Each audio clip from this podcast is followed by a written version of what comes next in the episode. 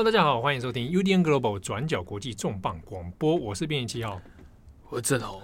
我们今天的节目呢是重磅一页书书书书书书书书，嘿，好，那今天这个一页书啊是第二轮了哈，嗯、那由编辑七号呢来挑选一本，大家听到正红旁边的声音啊，嗯、突然变得有点凶杀了起来，凶狠了起来，还好。啊，就知道我们上一次其实有在闲聊的时候预告啦，哎，不是闲聊，编辑闲聊的时候预告说七号要选一本跟日本山口组有关的书，很久没有看书了，所以拿旧的来存档。对，没错，这是七号在二零一八年他这本书出的时候刚好就买了啊，就拿来看一看啊，他就心中留下了很深刻的印象。今天来跟大家来好好来讨论一下这本书啊，这本书。书名呢叫做《山口组与日本》。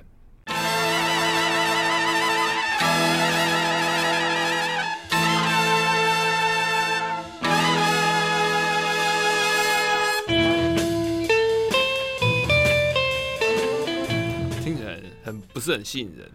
对，山口组与日本听起来随便去 YouTube 的山口组都会出现一些很耸动的。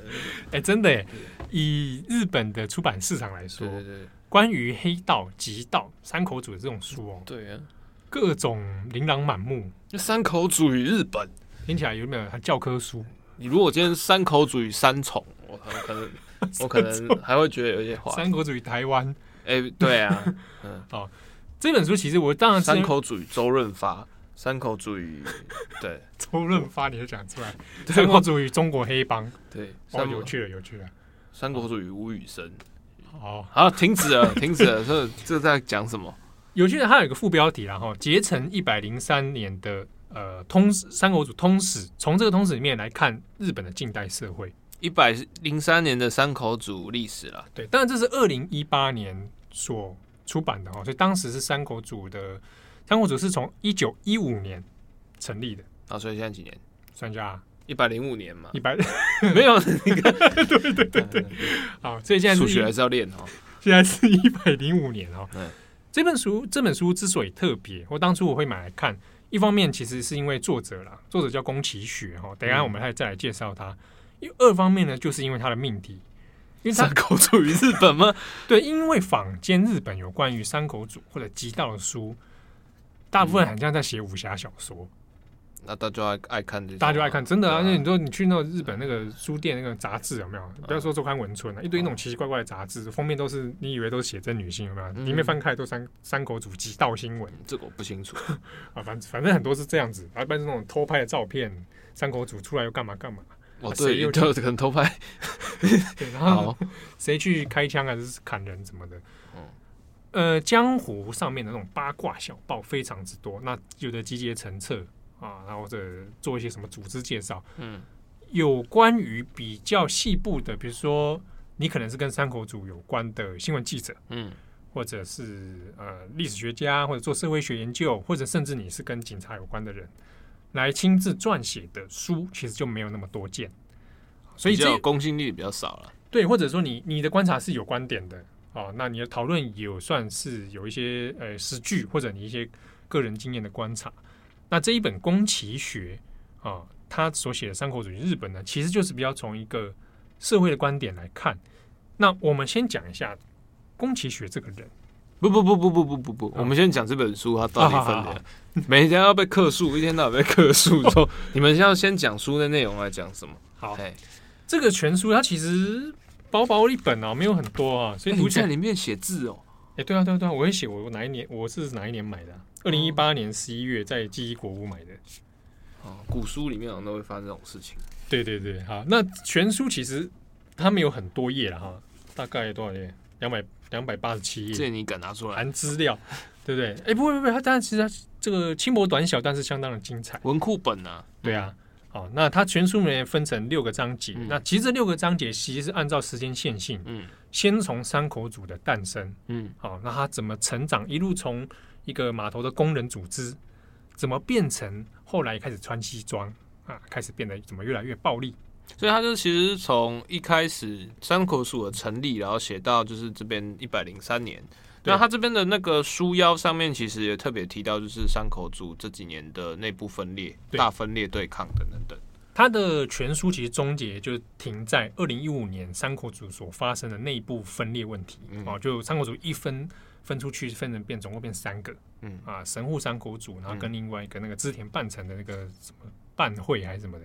总共变成山口组就分成三三个了，嗯，好，所以他时间点到这边去解释，我们来回顾这一百多年以来，应该三国全世界你要找一个成立超过一世纪的黑帮，没有啊，台湾就就有，嗯，我好像知道你在讲哪一个，好，要找这样黑帮组织，一个里社会黑社会，还继续挂着那个。山形就是三口组那个标志啊，一个山，然后再一个形状这样子，他们叫家纹啊，嗯，他们的代纹这样。好，你现在讲完这本书，好，你现在讲完这本书了，他是在讲山口组的历史通线性的历史。对，好，那这个作者呢，因为我们都知道讲山口组，大家都可以讲。你看林奇豪的写了多少篇？哦，对，我好像是，对对对对对。蔡一竹也自己也写了好几篇，对对对对，蔡一竹写写这个李社会我还可以理解。哎，我对不对？我对对对，你你能打吗？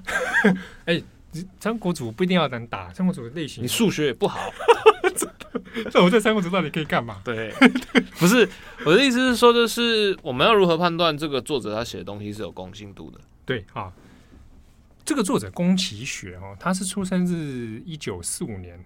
就是战争结束那一年哦，嗯、他的有一个身份蛮特别的是，他的老爸，嗯，就是京都的地方黑社会的组长，哎、欸，还是京都的地方黑社会的组长，嗯、就是什么事情到京都，他都会变得比较传统，或者是那个名门的气息会更严重一点。对对对对对对。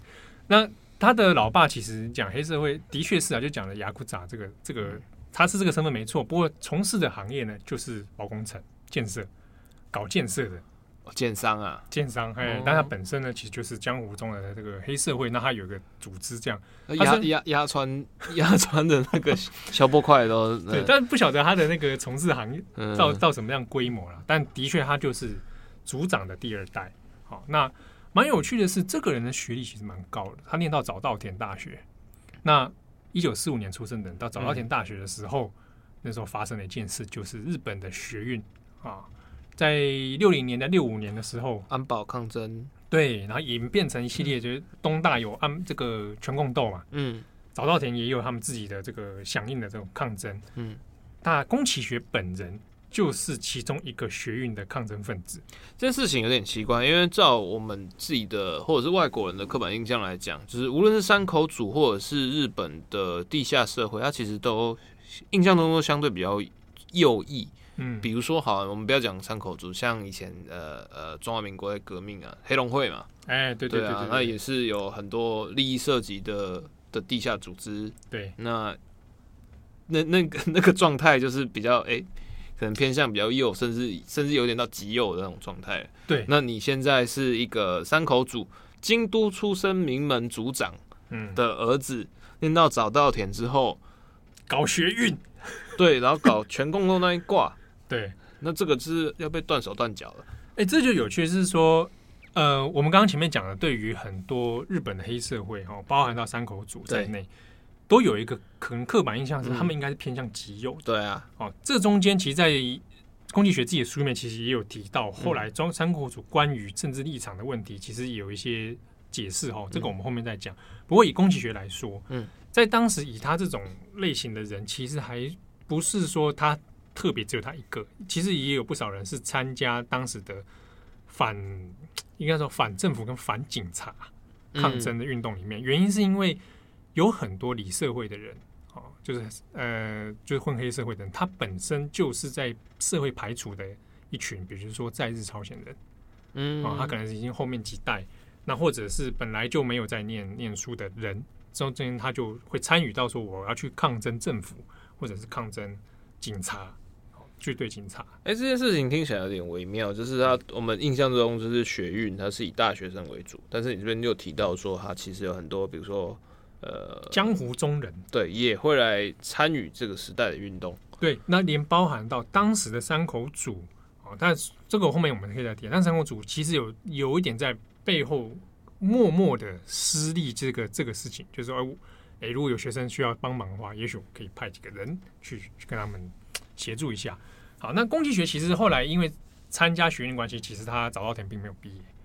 嗯，没有毕业之外，但他后来也是从事辗转从事不同的工作了。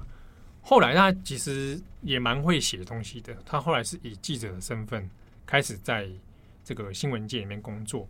这件事情其实也也蛮难得的，因为第一个你有你的家世又比较特殊，然后你又是因为就是学运抗争而没有毕业。嗯，那你要能混到找到一个记者的工作，对，又特别是看你这种身份背景，然后而且你。应该也是走，比如说社会线或者什么的。对对对，他就是专门走社会线，而且这个没有管道，可能也很难翻身的。这个你讲就有讲到这个一个点哦，到底找到什么管道？这个东西跟集的 黑社会有没有后后面帮忙或者牵线？这个当然也是也不无可能啊。不过宫崎学自己的，呃，他现在也也年龄也蛮大了，但他比较没有针对他那段期间的事情多讲什么。嗯，比较在于他当上记者之后，其实大部分走社会线的，嗯，比较多。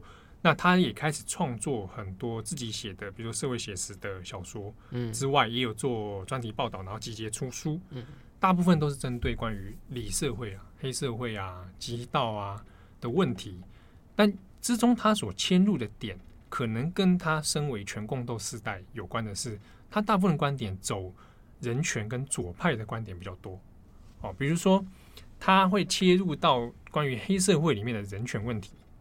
或者切入到这个社会经济的脉动，如何去左右了黑社会的选择？所以他这几个视角，就跟他的可能跟学识经历是有一点关联的。嗯，好，那在当今日本，如果我们说要找写黑社会的人里面，宫崎学算是一个大咖，而且他嗯到现在都还有在常常有时候会上节目或者写专栏等等。他有一些第一手资料，那跟山口组的关系之间也算是蛮微妙的。虽然他本身已经不是跟黑社会其实是没有没有直接关系，他本身也不是暴力团成员哦。嗯、那另外还有比如说沟口敦或者铃木春彦，这两个是谁？这两个其实也都是记者。哦，那其中呃，铃木春彦在台湾应该算蛮有名，是因为前阵子没呃，像那个什么山口组卖真奶。的那个新闻有没有？然后还有说山口组不愿意领那个十万补补助金、纾困金，嗯，都是来自铃木春彦的专栏。哦，那台湾就很喜欢翻译他的东西。可是因为铃木春彦写文章的时候都很故意，就是他只会写到那个皮那个点之后，他不不不给你写深入，他不会再去解释说中间的可能对他的一些来源或什么，他会等到很后面之后，他会再出书再讨论。哇，这个脱台前跟跟你很像，对，不是，而且他因为他连载的地方是周周刊文春，嗯、这个篇幅有限。那沟口敦也是资深的记者，那台湾有出过沟口敦的书，就是找那种哎什么贫困黑社会啊什么之类的哦。那这三个之外呢，其他有一些作者呢，大部分可能是来自于学学院派的那种研究社会犯罪的。好，那近几年有一个来过台湾的。是叫做猫组长，是他绰号了。哎、欸，好像有这个，好像蛮有名的。嗯，因为苹果日报有有做过他的专访。对对对对对对，就是他本名叫菅元朝。猫组长这个，特别是他跟宫崎学他们有一点跟学这有点像。猫组长本身就是前三口组的直系的组长。嗯，嗯那他叫猫组长，所以他的 Twitter 账号叫做他有这个昵称啊，他喜欢猫。嗯，他在二零一五年的时候，因为三口组分裂的关系，他一直在那段期间。放出很多三口组内部的消息，这是被允许的吗？其实是有点微妙地带。他所以后后来其实跟三口组已经就离离开了哈，那他就变成网红，那网红就开始变成作家。本身因为是学经济的，嗯，所以他也学历也都很高哎、欸。嗯，这个东西我们可以后面连带着到三口组的成长过程，我们来顺便把猫组长也也带进来。那总之呢，我们可以看一下宫崎雪里面在算里面其实算是辈分蛮高的。所以通常他出书或者他跟别人合著，呃，大概在这种所谓的极道相关的书里面，他会算是畅销里面算是蛮蛮前面的一个人。哦，那书写的方式也算是蛮流畅的。好，我们这边看他其实第一篇，他其实就是叫做山口组的黎明，他就是在讲说一开始山口组怎样诞生，然后后来以呃看起来好像是从战争。以战争就是一九四五年之后为一个大宗的一个起点，然后一路持续到现在。对，大概世界不多见啊，而且提到日本黑道的时候，大概很多人直接就想到啊，三国组啊，他几乎是日本黑社会的一个象征跟代表。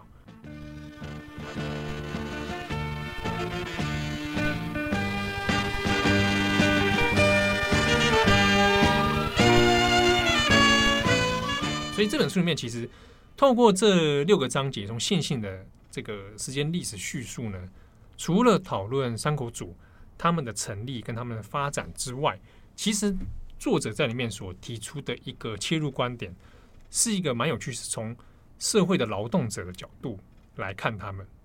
啊，所谓所谓的社会劳动者呢，指的是说当初山口组这一批人，他们之所以成立，并不是说啊都是一群犯罪者。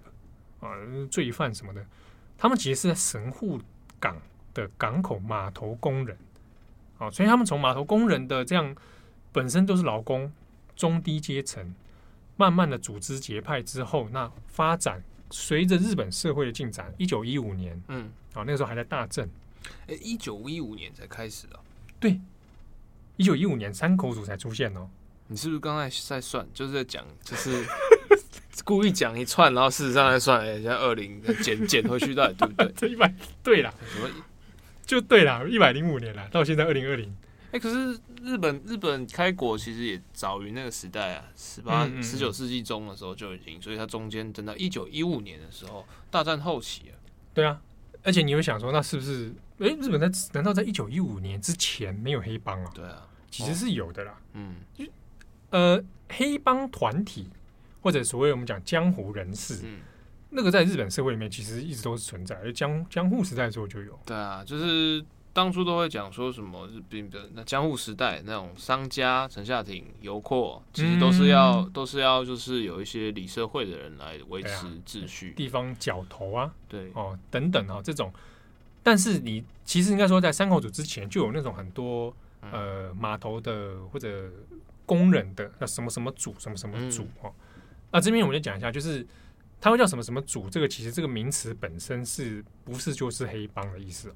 哦，比如说我们叫言论组啊，并不是代表我们我们是黑帮。公司的人有些人就不这么 认为，就觉得我们就是一群犯罪者啦。对对对对，在日本你有时候会看到，比如说建设公司，它会叫什么就叫什么什么组，嗯，或者消防队会叫什么什么组，那个组本来就是劳动组合啊，就是一群工人啊，可能组在一起，他们就啊，我们就叫做，也许你姓三口。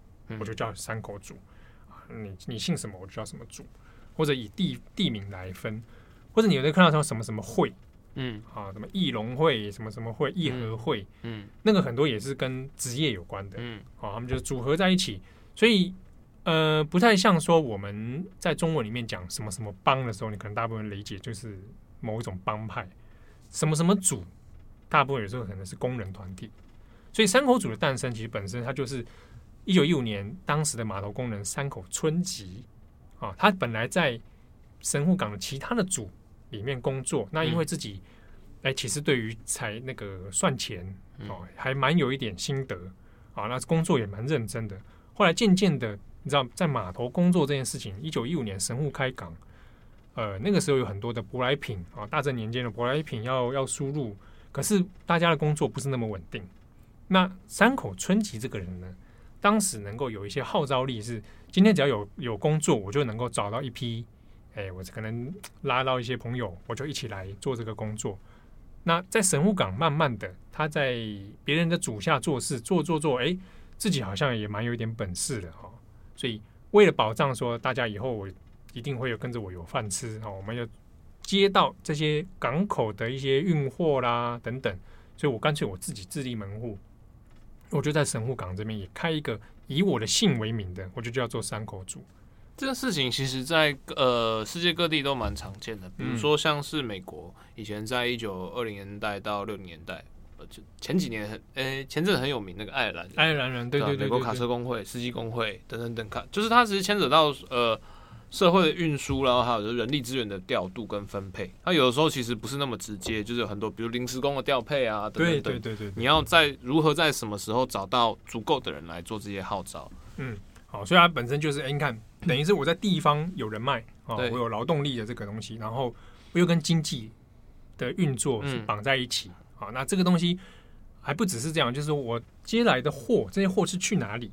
它可能就涉及到其他的产业，嗯，好，所以这样的人脉有经济脉有关系呢，会让这个组在当地变成一个，哎、慢慢势力比较庞大，好，但是在这这边为止，它其实你听起来就是一个。不就在地组织吗？他其实也不是什么犯罪或者要干嘛。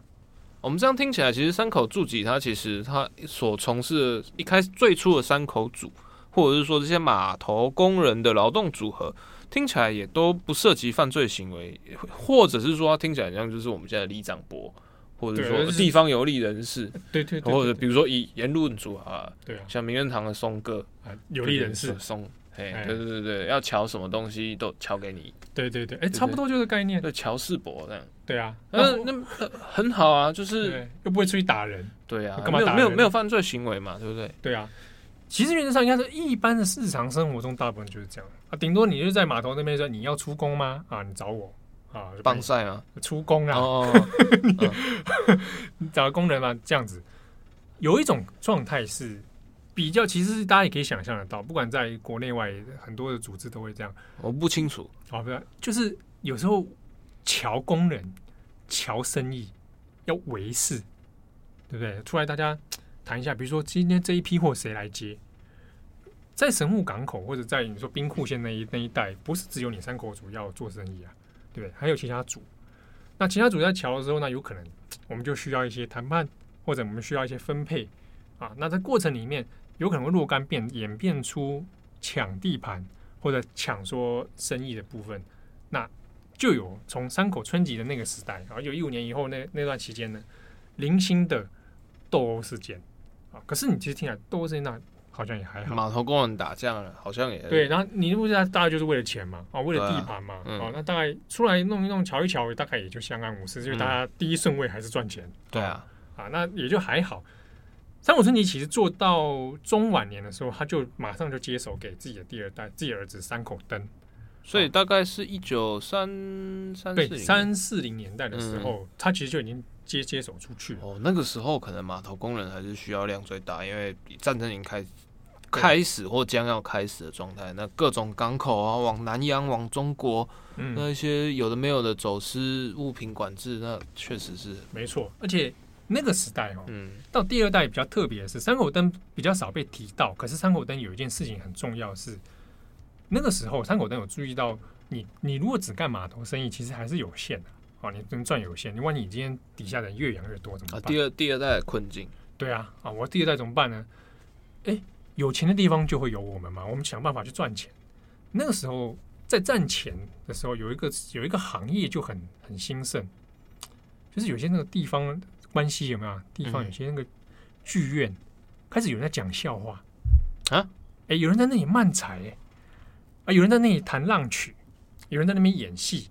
那山口登有注意到那个时代的人，发现哎、欸，比如说一到大家什么要表演的时间的时候，就开始一群人涌上那里啊，表示那边有人开始要买票。山口夜夜秀，哎、欸，类似像这样，啊注意到这件事情的山口登知道。不好像要断手指，也不是啊，还是说，说膝盖走路是没办法解决问题。但是你想，我现在在想说，你想要说，嗯、有些人在演出剧场的时候，会遇到底下观众闹事，对，就导致演出就哎你不好笑啊，然后就开始退钱，这些起哄。好，那这个对演出者来说很麻烦，对于剧院的老板，我台湾怎么都没有这种事啊？你看他那个不好笑还是继续讲，对，声量很高啊，对啊，啊，这个对剧院老板也很麻烦嘛。嗯，三口组也注意到，当时三口登注意到啊，不然这样啊，这里进来这么多人，有生意可以赚，三口组派人来维系啊，对不对？我们帮你剧院啊维持秩序，不错吧？啊，对啊，那就开始慢慢把哎势力伸进来之后，发现。哎，你们这些演艺人员哈，弹这个唱浪曲或者是漫才讲笑话的人，赚蛮多钱的啊！不然这样子，保证你的演出，三口组来当你经纪人怎么样？哦，保证让你好笑。哎，保证演出底下如果谁不笑，是不是？啊，没有啊，就是我可以保证你安全演出，而且我这边人脉很广对不对？你可以安排你到不同的地方去做表演，把它纳入成劳动组合的一部分。你也是在劳动，那不如就哎，听起来这加入工会很赞呐。哎，不错啊。对对对，他用的方式就是山口组来造你，我来投资你。哦，当时那个给你一个舞台，对哦，你又在讲谁？不是啊，当时那个汉字里面他写作“新行”，新行啦，哦，新就是兴起的新，行业的行，就山口组开始把目光放到这一种新行，意思是娱乐产业，嗯哼，演艺产业，也就是后来诞生出来的几本兴业。三哎，对，都是关系。哦对，那吉本兴业的早期跟山口组会为什么会他们的关系很紧密？嗯，原因就在这里。当时就有很多这种地方有意人士来协助你的剧场，保证你的安全，或者是协助你去安排表演等等哈。那这个部分是让山口组的经济模式从码头增加了一块，就是娱乐产业这一个这一部分。不，这个对我来讲，其实反呃局外人听起来反而没那么直观，因为我刚以为你要讲马上就要接到风俗业，没有没有没有，你刚刚那边铺梗，我还想说啊又来了，结果我在讲笑话。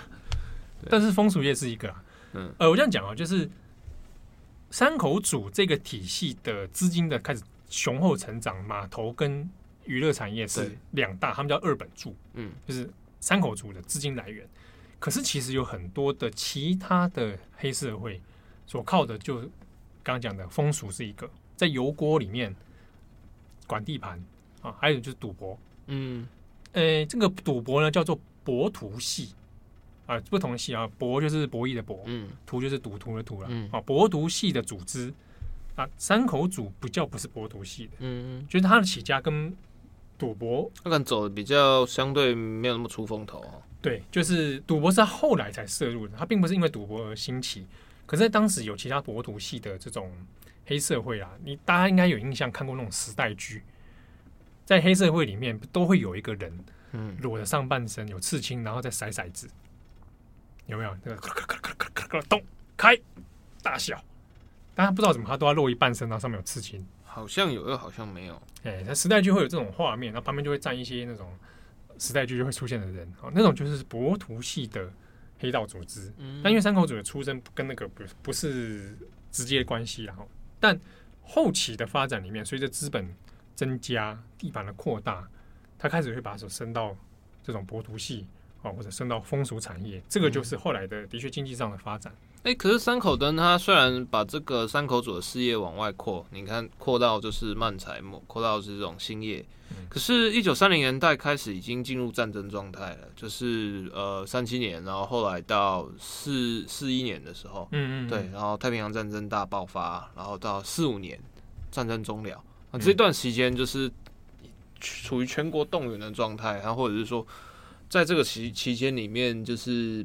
你还有什么样的空间来跟政府做谈判？比如说，好，现在要搬搬码头，要抢生意，嗯，可能给你钱就是照现在暂时分配。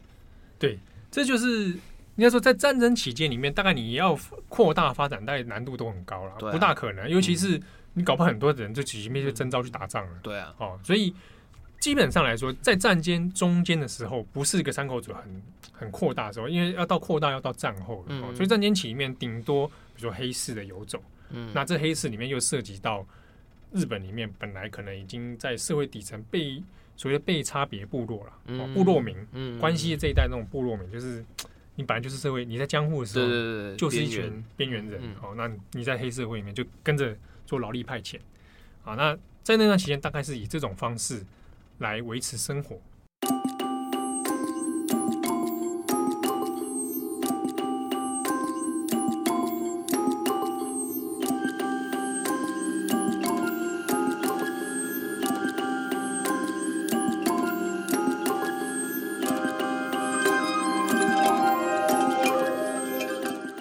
战后扩大起时候，已经到山口组第三代田冈一雄的时候，已经不是姓山口了。哦，已经让渡人。对，已经让渡人，就是这个田冈一雄，他姓田冈啊。的时候，才是山口组所谓近代化以后，真正比较完整扩大，而且变成一个很强力组织的时代。为什么？这个哦，跟战后的一个几个方方向哈，当然一个是黑市，嗯，好，你在混乱不明的状态之下，我掌握黑市，而且掌握一些按理社会的经济物资流动哦，那能够让我的势力能够盘盘踞之外，呃，战后在日本的一个状况比较特殊，是大家知道战后有那个美国 GCHQ 对 GHQ 嘛，哦，就是驻日盟军总部，嗯。那驻日盟军总部其实当然有注意到你，你你你要管理日本，那你当然注意到日本的有很多黑社会的问题，所以当时驻日盟军总部呢有勒令解散一些团体，是极右翼的，极右翼，嗯，他把极右翼团体就是会比较有武斗派可能的，哦，先行做一些强强制解散，可是山口组并没有，哦，山口组当时比较是配合配合政府的需求，被摸头了，嗯，就是。在在宫崎学的说法了，他认为是被政府所利用了，就是当政府需要你的时候，他就想办法用你的人力跟用你的人脉，然后去做社会抗涨这个抗挫。嗯，那尤其是对于经济方面的，好，所以 OK，我现在港口也会需要一些建设什么的，好，那我这个地方让你给你管，可是你不要跟我闹事，好，那就维持在某种程度上黑与白之间做一些若干的默契，也是利益利益合作了。对，好，那。在战后这段期间里面，田刚一雄就靠着与黑市上面的集结，然后这段期间里面，战后有很多遗留下来的，比如说在日朝鲜人，嗯，好，那这些人在没有办法正常工作状态下，大部分人力都流入到黑社会里面，那尤其以关系其实是人数蛮大的，这也是人数在三国组成长里面战后的一个很大的一个契机哦。好，那。吸收这段这这一段人之后，战后里面开始我们前面讲的所谓的战后复兴期啊，战后复兴期除了基本建设之外，本来就是搞码头生意的也开始做建设嘛，嗯，去包工程啊，去做人劳力派遣，然后赌博业、风俗业，然后跟前面讲的娱乐产业，嗯，都在战后复兴期的时候开始慢慢慢慢嗯就开始成长起来哦。好，所以山口组才在那个时候呢。应该说，整体的规模把触手扩张到，比如说兵库县以外，关西地区，然后不同的那种中小型的组织哦，叫什么什么会啊，什么什么会，然后吸收进来，变成整个关西势力里面最庞大的一个团体。呃，根据当时警察的调查了，就是盛起在就是第三代田冈英雄最盛起的时候，全国以山口组直系的团组员可以到四万人，四万人。听起来好像好像还好，对不对？我也不知道该算多还算少。但是以社会黑社会组织来说，一个单一一个组，嗯，山口组，而不是一个联盟的话，四万人算是非常之多。嗯，即便到现今现在剩到两万人左右，砍半了，啊，那么少，应该是不到两万的啦。嗯，对啊，那当时的人数量其实是很大，而且，呃，山口组变成一个组织纲领。开始有说，我们现在作为山口组，我们应该要如何？我们有些行动方针、宪章，对，在三代目就是田刚英雄手上完成。哦，他非常有的组织头脑，哎，嗯，就是就是真的是黑道企业。讲一下他当时哦，他设定的纲领叫做什么？这也是算是奠定所谓山口组性格，或者对于大这个大众对山口组的印象的这个来源哦。嗯，他当时呢。在战后里面所设定的就是山口组乃是一个以侠盗精神为准则，替国家社会兴隆贡做贡献的团体。嗯嗯，好，这是他的宗旨。嗯、好好，侠盗精神就是日文讲的任侠，呃，责任的任，然后侠义的侠，做头饰。哎哎，对对对，呃、然后替国家社会兴隆做贡献，那还是要爱国主义嘛？对啊，而且你要对社会有贡献啊。好那社会有贡献，这个东西就很微妙。那到底什么叫贡献啊？嗯、那纲领的第一条，山口组最不能触犯的就是山口组是不能分裂的，山口组是团结巩固的团体。我们要遵从是和亲合一，大家是一家人。嗯，这个部分里面就涉及到山口组组织内部的成分哦。呃，我们常常讲道上，我们就讲兄弟兄弟哦，那兄弟就是以。类血缘的方式，可在山口组里面，日本人黑道跟黑道之间不会叫你，不会以兄弟的方式，不会啊，不然叫什么？他们是父跟子的关系啊。强调的是那个父啊，所以他们叫做那个欧亚本，就写成汉字叫做亲分。嗯，亲就是双亲的亲，嗯啊，分就是那个分数的分，这是指老爸。嗯，好，那你要是要去成为老爸底下的儿子，底下有很多小小的儿子们嘛。啊，比如说假设我们两个都去拜某一个亲分的话，嗯，那我跟你就是在这个组里面的兄弟了。嗯，啊，但是我们真正的体系是一个家父长式的，由上到下的。那在这个家父长体制之下呢，我们是一个类。叫你是血缘组织，我们没有真的血缘关系，假装假装。哎，我们透过一些仪式，这个仪式的确立就是在差不多在二代目、三代目的时候开始有那种，比如说喝那个交那个杯酒，嗯，好，我们有一个一系列很重视仪式的过程。那从此以后，我们不能背叛这个团体，我们就是一个这个没有血缘的兄弟这样子。好，但是它的整体的架构上，由上到下其实是一个父与子这样的类似这样的关系的。嗯好，所以他在里面其实很强调，你必须一定要听那个比你辈分更高那种辈分伦理啊。嗯，是听起来蛮封建的，就是它是一个封建的管制制度。这个也是日本在很多人讨论所谓日日式极道黑社会组织里面，都会认为它的整体架构其实非常的封建。嗯，你其实它延续了某种江户气息，就是这种封建藩主啊，哦，然后一系列一层一层一层，然后底下就是。对不对？就这样管理，这样金字塔型的管理啊，嗯，哦，比较不是平行的这种这种状态。哎、欸，可是虽然虽然都是这样讲啊，我们在黑道电影里面也都常会看到很多背叛，嗯，然后我们不要讲山口组好了，你看，呃。七零年代美国的黑手党电影，或者是对啊，都是那种父杀子，子杀父，然后就是说意大利的 mafia 嘛，也是嘛，大家也是，大家还真的血缘呢。对啊，还不是这么照开干，嗯，对不对？那在日本那边，你说以这种方式你是血缘，你说真的是不是？哇，三口组真的很团结。对啊，哦，其实没有，因为在这个有人的地方就有江湖啦。三口组的内部里面，通常来说。你一定会有事情是会不合的，对啊。第一个其实没几件事嘛，钱，嗯，权力，嗯，地盘，嗯，大概这几个要素都可以酿成三国组很多内部的纷争。好，所以在三代末的时候，为什么他要立这一个这个纲领？通常要立规定的，就表示没办法遵守。嘿，就是为什么要规定呢？就是因为因为说有风险。唐蜜唐，我们编辑唐蜜早上九点半要到班。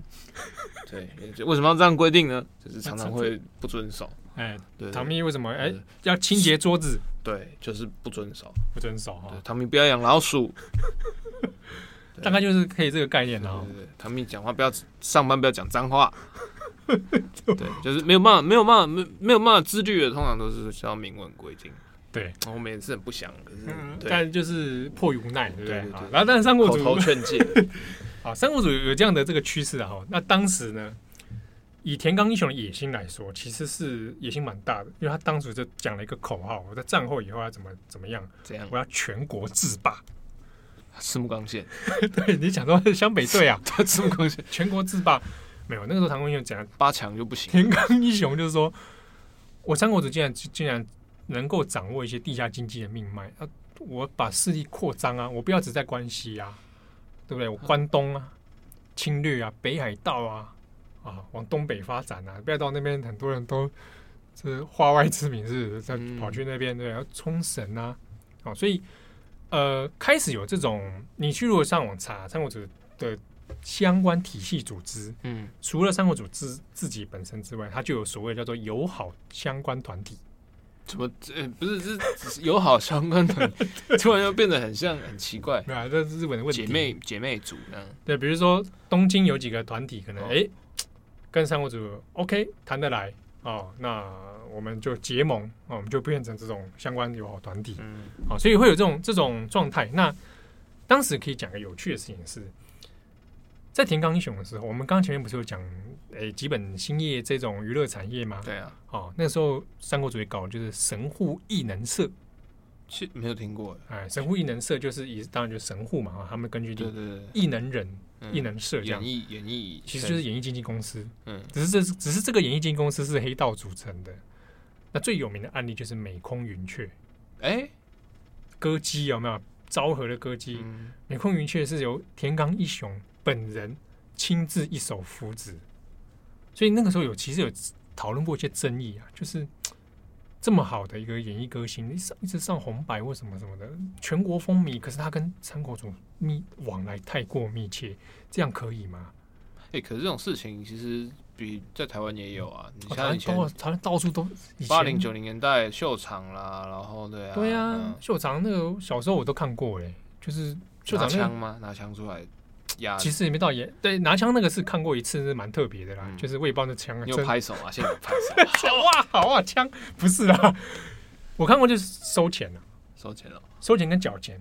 就是因为比如说你包秀场嘛，嗯，对不对啊？艺人下来就是要要领钱领现啊，嗯、就是黑道直接嗯领现就走，领现就走啊。通常会有那种大哥坐在那里，哎、欸，就是有点正正常啦哈。所以所以在台湾那个大家应该历经过那个时代的人应该都可以，我是没有，谁会历经过？没有啦，没有那么那个。回去问你爸妈，对不对？秀场年代的时候，哎，不要说秀场，到进入到电视圈的时候，其实有时候还是若干会有一些这种。这几年，比如说像诸葛亮的事情啊，然后还有就是、嗯、呃，甚至像之前那个谁，罗志祥的事情，大家其实都时不时都会提到的什么什么什么总，什么什么，嗯，对对对，什么那时候扶持他、照顾他，对对对对对啊，那就不能说的不能说的一些东西，其实就是跟这个状况是有点类似，有一些势力范围，有一些就是哎乔氏，对，那当然你说。是不是因为三国主很热爱演艺圈，热爱唱歌，热爱演艺，所以觉得哇，我一定要支持这个产业？其实不大是啊，主要还是为了那是一个赚快钱最好的方式。嗯，所以那个时候除了演艺圈之外呢，其实就是很有名的，就是柏青哥。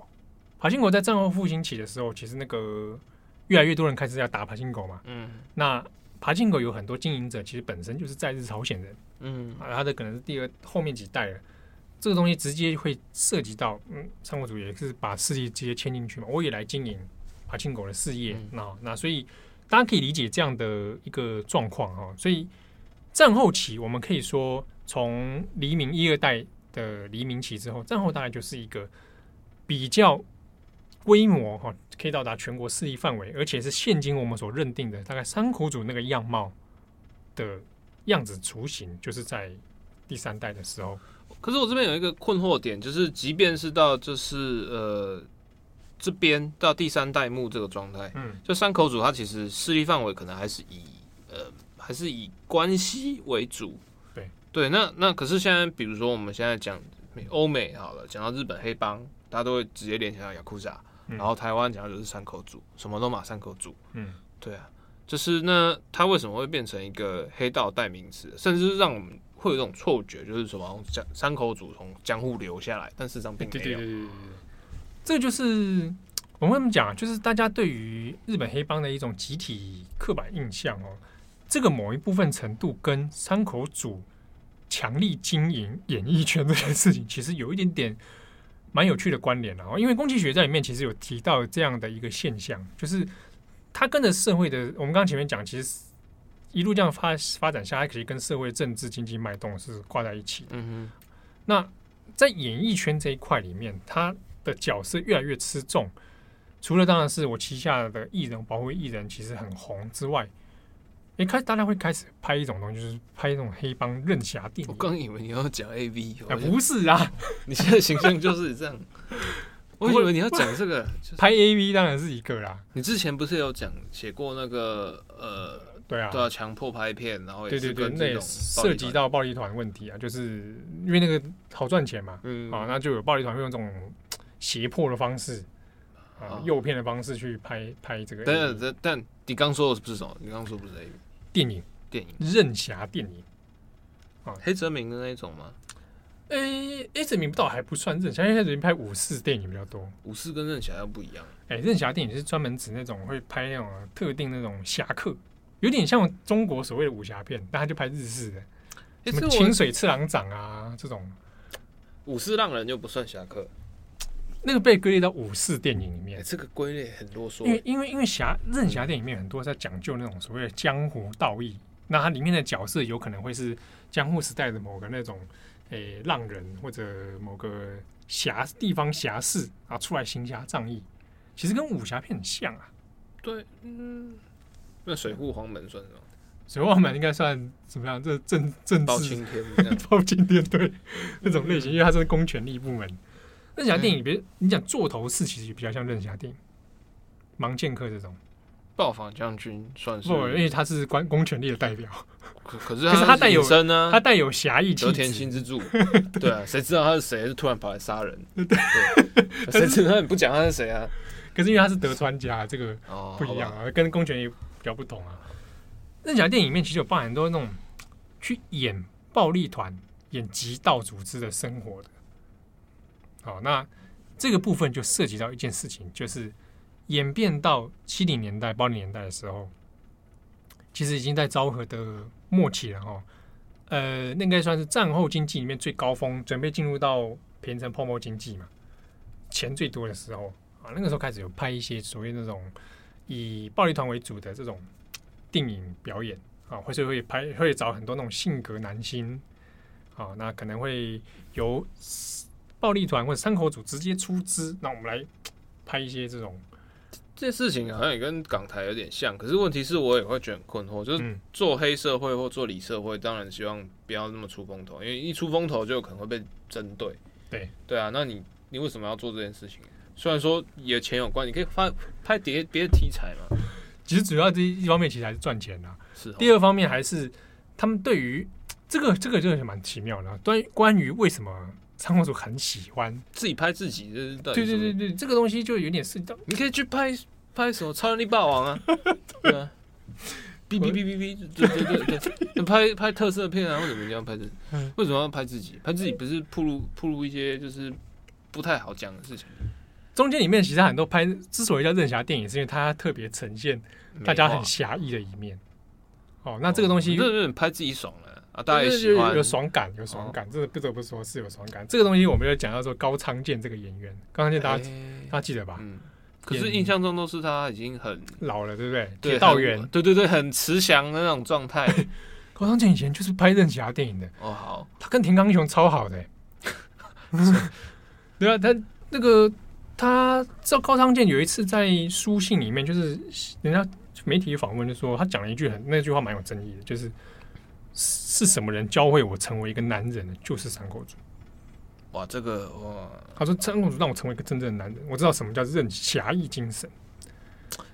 好，可能文化不太一样，因为我现在想说，好，就是啊，今天就是今天就是呃，张张张张叉总张总裁对张总裁教我成成为，我就会觉得你是脑袋坏掉。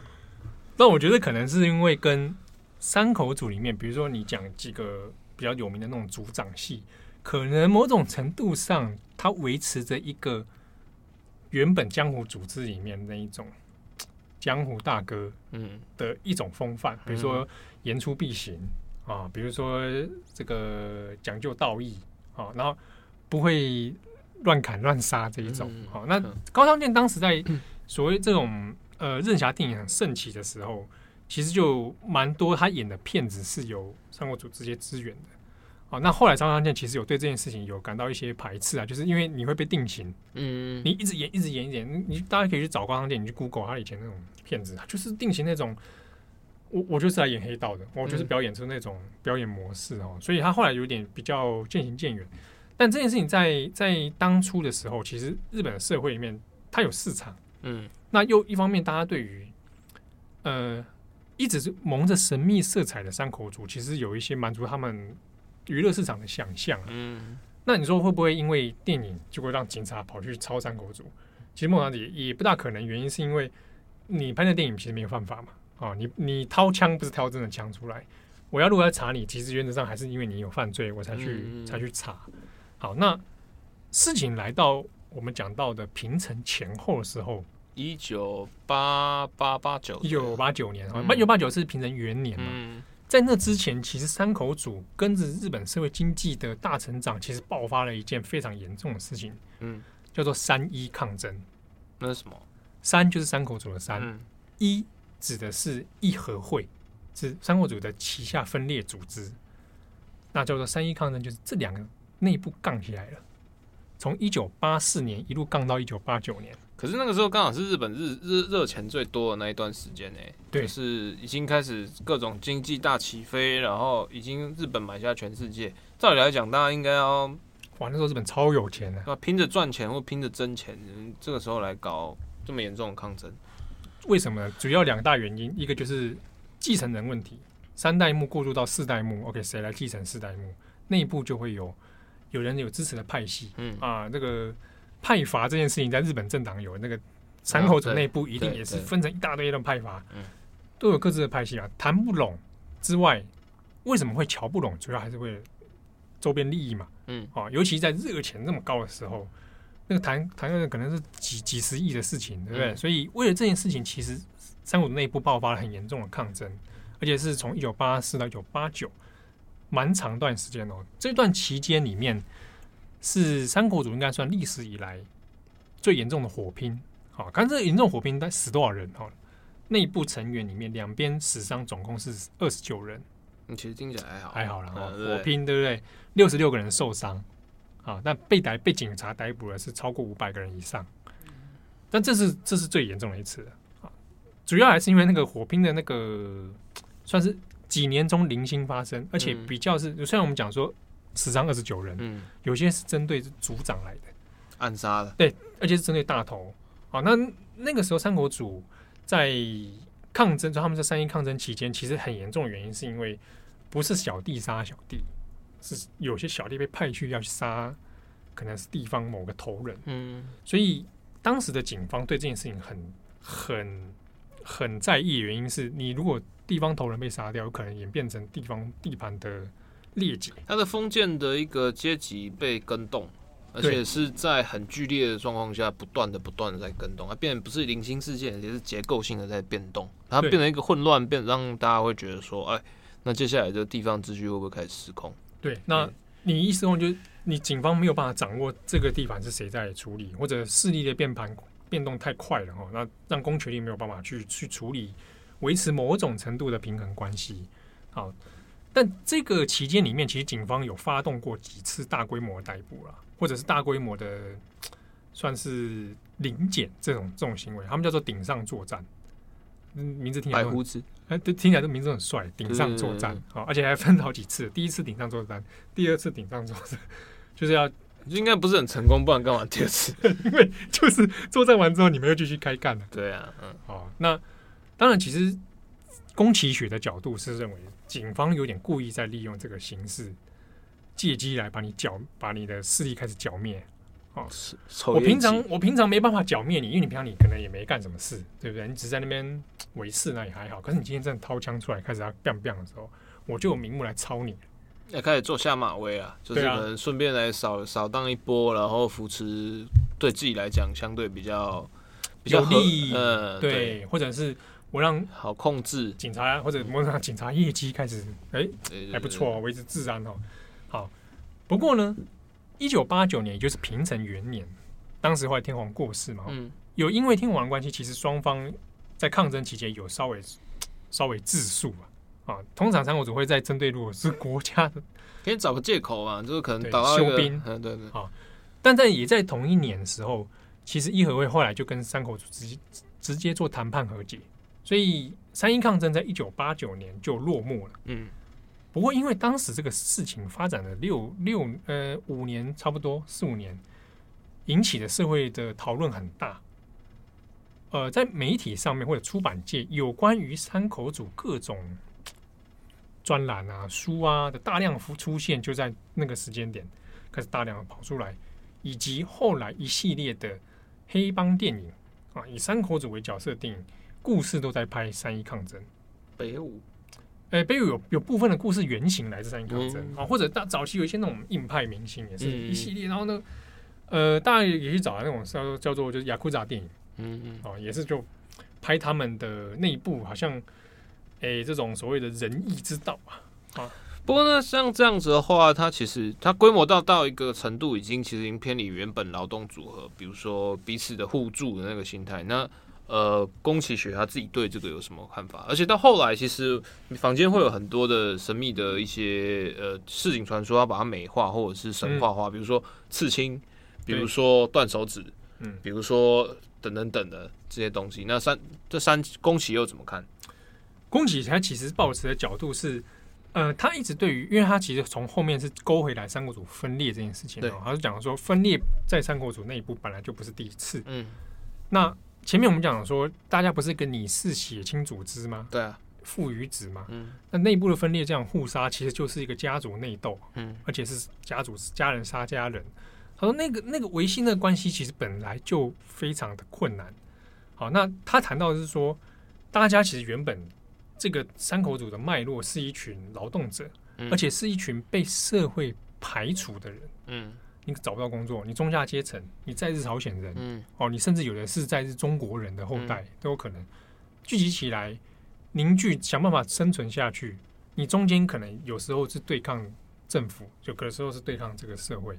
可是当你随着经济的成长，开始企业化之后，本质上面其实就有开始已经有出现不同的改变。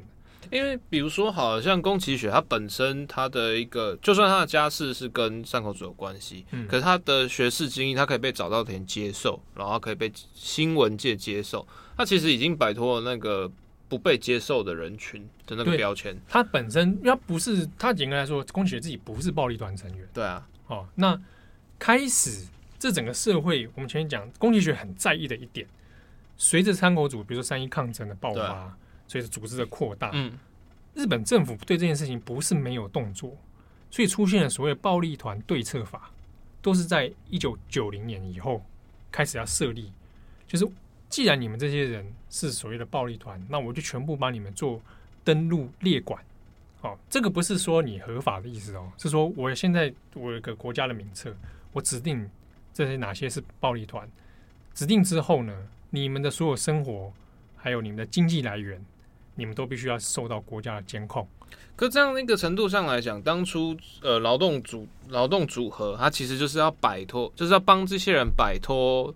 呃，被社会孤立的那种地位，可是你现在得到了呃，可能一些资源之后，你反过来，呃，比如指定暴力团法，我再帮你排除一次。对，而且这种排除又会比过去那种可能社经社经地位的那种隐性的规则、隐性的排斥来的更为直接，而且几乎没有可翻转的可能。对，这边跟大家讲到怎么排除。有时候你去日本街头会看到那种海报，嗯，呃，反对暴力团啊，反对暴力团看起来就还好了。对啊，有些有些地方直接写说暴力团成员禁止进入，嗯，啊，还有有一种比较更直白，就是暴力团消除的世界才是美好的世界，或者要把暴力团从丑恶的世界中删除。这什么怪海报？嗯，那是官方的官方的，我可以帮到时候图文版我帮帮大家放上去。在这个暴力团排除法里面，一九九一年开始施行之后啊，开始成立之后，它里面针对很多个人，比如说你如果是暴力团成员，你是三口组的，你有些场所是不得进入的啊，你也不能去开银行账号，嗯，你不能拥有一些资产啊，你你没有银行账号，你就没有那个，你就只能用现金嘛，对，你也不能去说呃我我开一个户头或者我办个手机，嗯，都不行，你不能签有形那种契约。之所以要这样设立，就是。我要想办法把你从这个社会逼到最严格的角落里面，我要逼你脱离这个暴力团。可是我脱离之后就可以不受管制了吗？这种脱离？不行，脱离之后你还有五年条款，就是你可能诶，正红是前三口组组长，嘿，好，他决定金盆洗手，好。好，可是我怎么知道他金盆真的来真的假假的？我都用肥皂，我观察他五年，嗯，观察他几年的时间，OK，他真的。啊，洗心革面了，OK，那你就可以复归社会。可是你加入三口组的时候，你身上有刺青，你搞不好手指中间还为了谁，为了帮七号挡一个什么事情，切了他小指头。对，我现在也不能长回来。对，好，今天这个前组长想要复归社会，找一份正职工作。对，老板面试的时候一看，哇，山口组，你有刺青，而且你那个手指，对不对？就那个样子，我怎么敢用你？所以就有很多。你在暴力团排爆排法的状态之下，这一群本来就是社会边缘人的人，他再被排除一次，那即便他有机会，我金盆洗手我不干了，我要怎么复位社会？我有可能吗？都是一个问题。这也是宫崎学他在这一本书里面，其实从开章到最后，他一直反复要去提问的是：如果山口组他是这个社会的一份子，他从劳动者的本身本质出发。它是理社会，它社会的另一面。那这个国家可以用一个法律再把这些人完彻底的排挤掉吗？这样到底是一个好事还是坏事？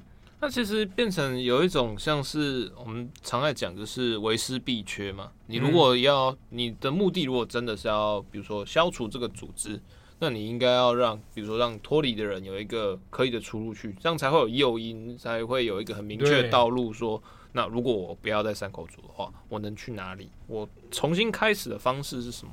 对，那这个里面他就在。他宫崎骏在书里面其实有针对这个问题做一些辩证，然后一个是法律层面的，就他觉得这个事情是不是有违宪的问问题，就是人权。那如果如果法界认为这个没有人权问题的话，那你是不是说所谓的暴力团其实不是人，他们是另外一种东西吗？所以他在一一部分章节在针对法律上的层面讨论。另一方面，他有一段 有一段其实对谈蛮有趣的，就是跟现在第六代嗯。的三国族族长诗人，嗯，去问关于诗人现在怎么看三国组，跟看整个社会，里面有谈到一句，是说诗人就自己说，大家今天选择三国组，今天会选择暴力团这样的身份来生活，一定都是你通常不是因为你日子过得太好，你都会有一些困难哦，你进来，可是他认为有人有组长的小孩去学校的时候是没办法交学费的，原因是因为。他爸爸没有户头，他爸爸要拿着捧着现金去学校缴学费，然后全班人都知道你是生你是暴力团的小孩，他就开始被排挤。好，他都不会想到说，不是你爸爸好危险啊，对啊，好害怕，我赶快赶快拜你这个当大哥。对啊，没有没有没有，国情不同。对，这个这个先霸凌就霸凌一阵啊，但你是你，你敢霸凌他吗？对啊，我才不敢霸凌呢。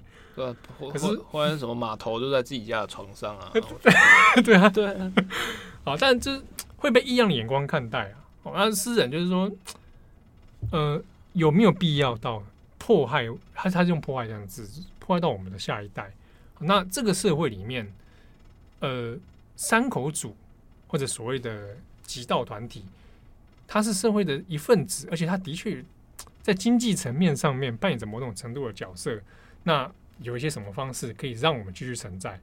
啊，宫崎学所提出的一个说法是，你政府应该是不大可能真的主动要把山口组彻底消灭。嗯，原因是因为你如果消灭了山口组，就有可能爆发像三一抗争或者像现在分裂的状态，一个大头不见了，演变成零星的各种小组织互斗的局面。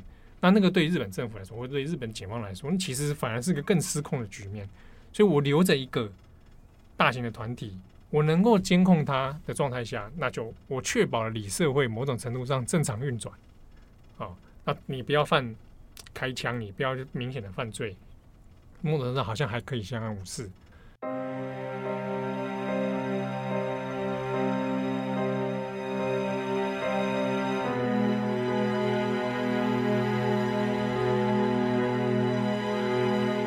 可能警方现在的想想象是，在一定程度的监控之下，未来的十年、二十年，山口组会因为自己内部组织的老化，慢慢就萎缩了。那到时候萎缩之后，那也许事情可以迎刃而解。但这件事情听起来很奇怪，因为我现在不要让它消灭，我让它自己老化。可是你老化的权力衰退，其实就是另外一个权力真空。嗯，你怎么不知道？就到时候是比如说外籍黑帮。对，好，假设好最极端这种外籍黑帮。或者是说新的出来，对对，正我讲这个就跟宫崎骏的提问是一样的，他里面就要提到这个问题。这个权力的真空里面涉及到就是外籍的进入，还有一种，呃，山口组之所以老化，最大原因就是因为年轻人没有进来嘛。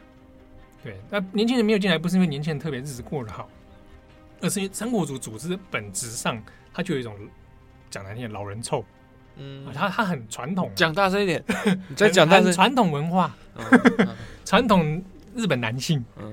啊对方的这种状态，那个对很多年轻人来说，年轻的这个伞兵游泳，嗯，他可能未必有吸引力想要加入，所以社会上出现另一种的所谓的那种不良，我说他们叫韩国类，就是半半涉黑集团，他不是他不是暴力团成员。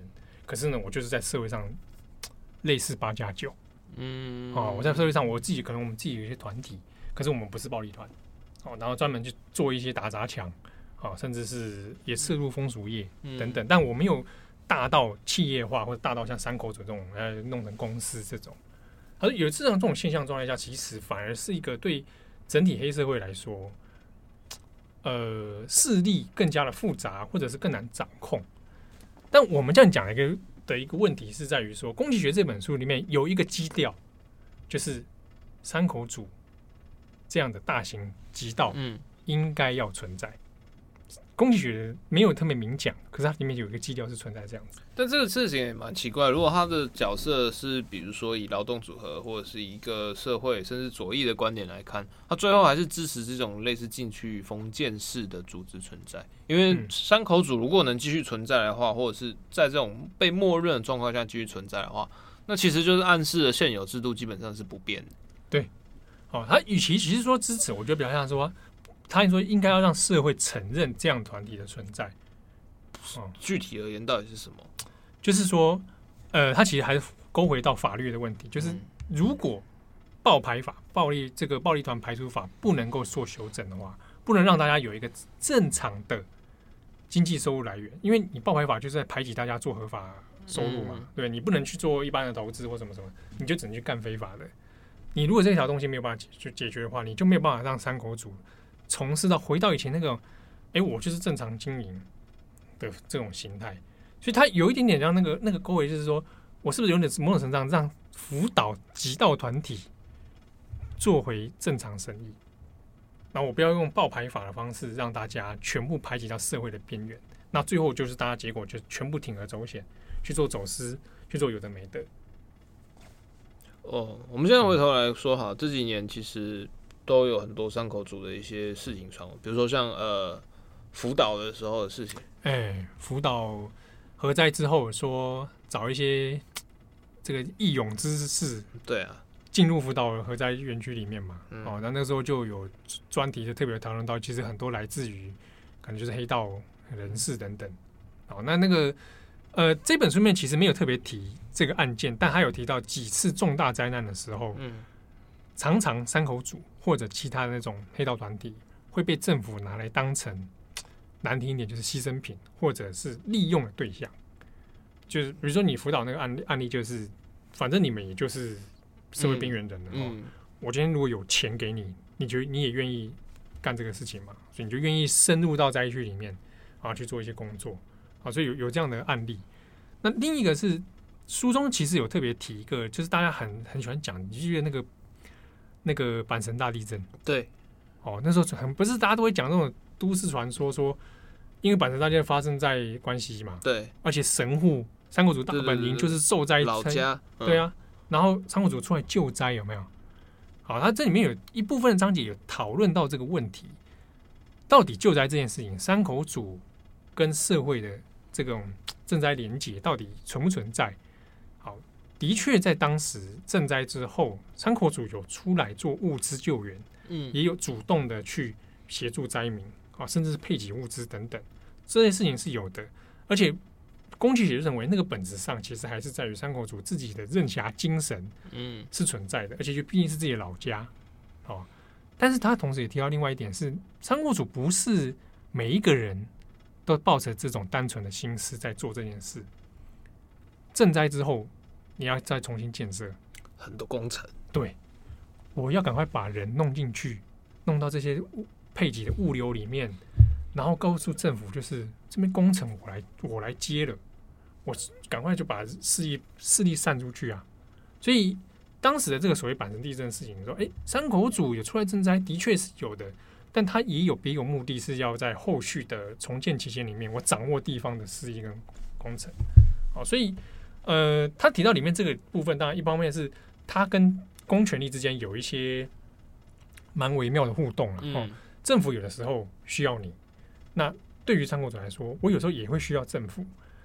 但山口组内部里面，对于这种关系里面，其实也有的人会觉得，作为一个反社会组织，嗯，我被政府利用，好像不是一个很光彩的事情。有的时候爱就是可能大家都可以认知所谓爱国，嗯、为了国家，像刚你刚刚讲的三个口组的纲领。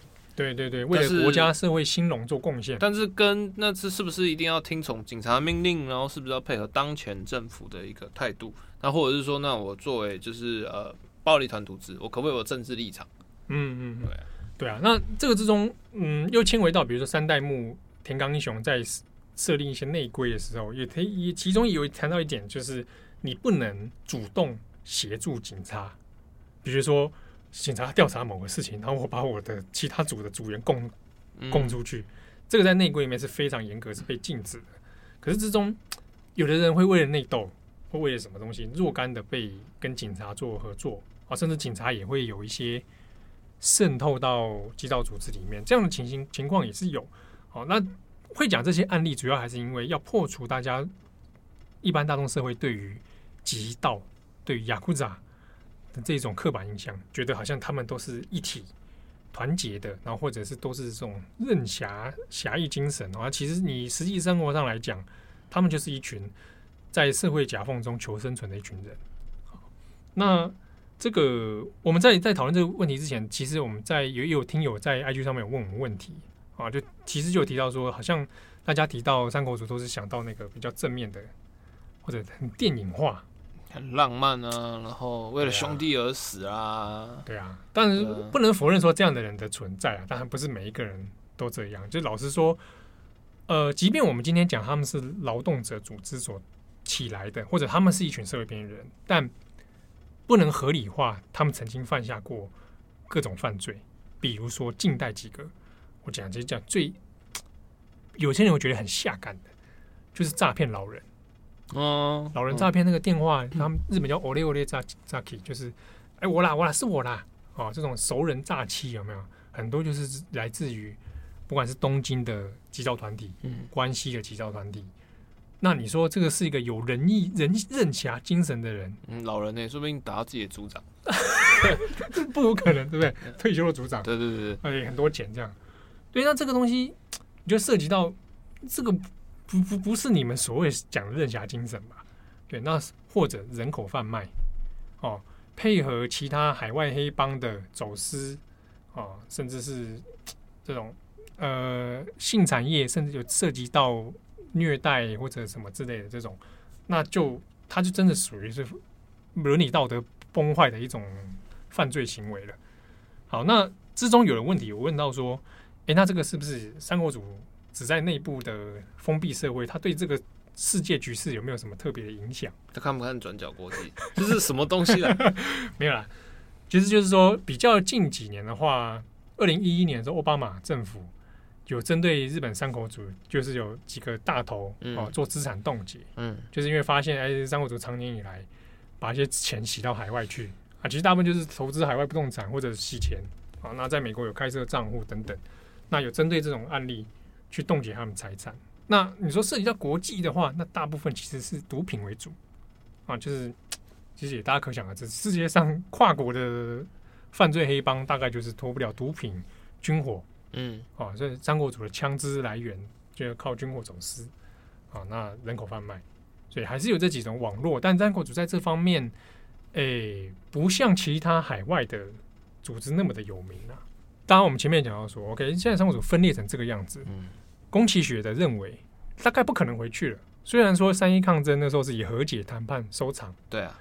那现在的这种状态哦，分裂出去那个主要还是为了钱跟地盘争权的问题啊。那以现在个体组织来说，大概他觉得比较没有希望。但另一方面是有一个前山口组底下蛮大组织叫义龙会的组长叫竹原悟。竹原悟在二零零五年的时候退休了，他就金盆洗手。金盆洗手之后呢，他想了一件事情，嗯，就是他自己的历历任经验里面，他其实他有经历过三一抗争，嗯，还帮人家挡刀子什么的。他觉得说，真的是混这一行不是很不是很健康，嗯，哦。那他也知道底下一堆小弟就是为了，因为就是为了一个口饭吃，进入山口组，好吧？那不然这样，我既然我退休了，我另外开一个组织，专门来辅导。劝说三口组成员回归社会，所以他后来开了一个叫做五龙会啊。他可以取和平一点的嘛？对，就是山口组的气息很重啊。对啊，而且他本人长得就是蛮凶狠的啊，戴个眼镜这样，他就成立五龙会之后，发展到现在，二零零五年到现在十五年了，辅导了说他据他说法，就是数百名到数千名的人，那其实也不少哎、欸。嗯，然后辅导很多是比如说去去开小吃店、开居酒屋，然后那还是那还是走那个路线啊。对，但至少你。找到一个职业可以去做哈，但是竹原物作为前山口组底下旗下，而且是蛮大的组长，他的说法就很有趣。他直接跟大家说，现代式日本社会根本不需要山口组，山口组就是应该是大家放弃了，不要再玩这个了啊。所以他的他的观点，以这个前组长的观点，他跟宫崎学的角度会略有不同。他说，爆牌法这个东西就是。你看有这条法律，那大家干脆就不要玩了嘛，对不对？你说，你说你被社会排挤，你被爆牌法排挤，那你干脆你就，对不对？真的彻底的洗心革面啊！那不如五龙会来帮你，听起来像业配。五龙会那个在网络上还有他的组织，他还有那个湘潭专线。嗯哦，你如果有需求，怕你的组长或者怕你们的兄弟知道，五龙会有有办法罩你。他他其实。怎么会这种这种奇怪？不是，我想要脱逃怎么办？没关系，五龙会罩。对，那超怪、欸。五龙会可以出来帮你乔，那还是那一套啊。欸、对，可是你看，我就有办法乔，就是说，那我真的把你三口组的人乔出来，逆三口组，对不对？你你说竹原物大哥出来，对不对？给他个面子。今天有个小弟想回归社会，啊，听起来莫名其妙。但我觉得是蛮有趣的方法，以黑道的人来拉人、嗯、拉人出来。嗯，好，所以是一个蛮有趣的现象。好，那这本书呢，宫崎学写的《山口组与日本》，其实短短一本，如果有看得懂日文的朋友，大概很快就可以把它读完，蛮有趣的一本书。但我想未来日本其实相关的图书一直出版哦，那还没有更新或更有趣的，大概可以再看看吧，再观察看看啊。那感谢大家的收听。那拍了我们堂给啊啊，那这个有需要的话，看寻求一些资源啊。感谢大家的收听，我是编辑七号，我是钟，我们下期见，拜拜。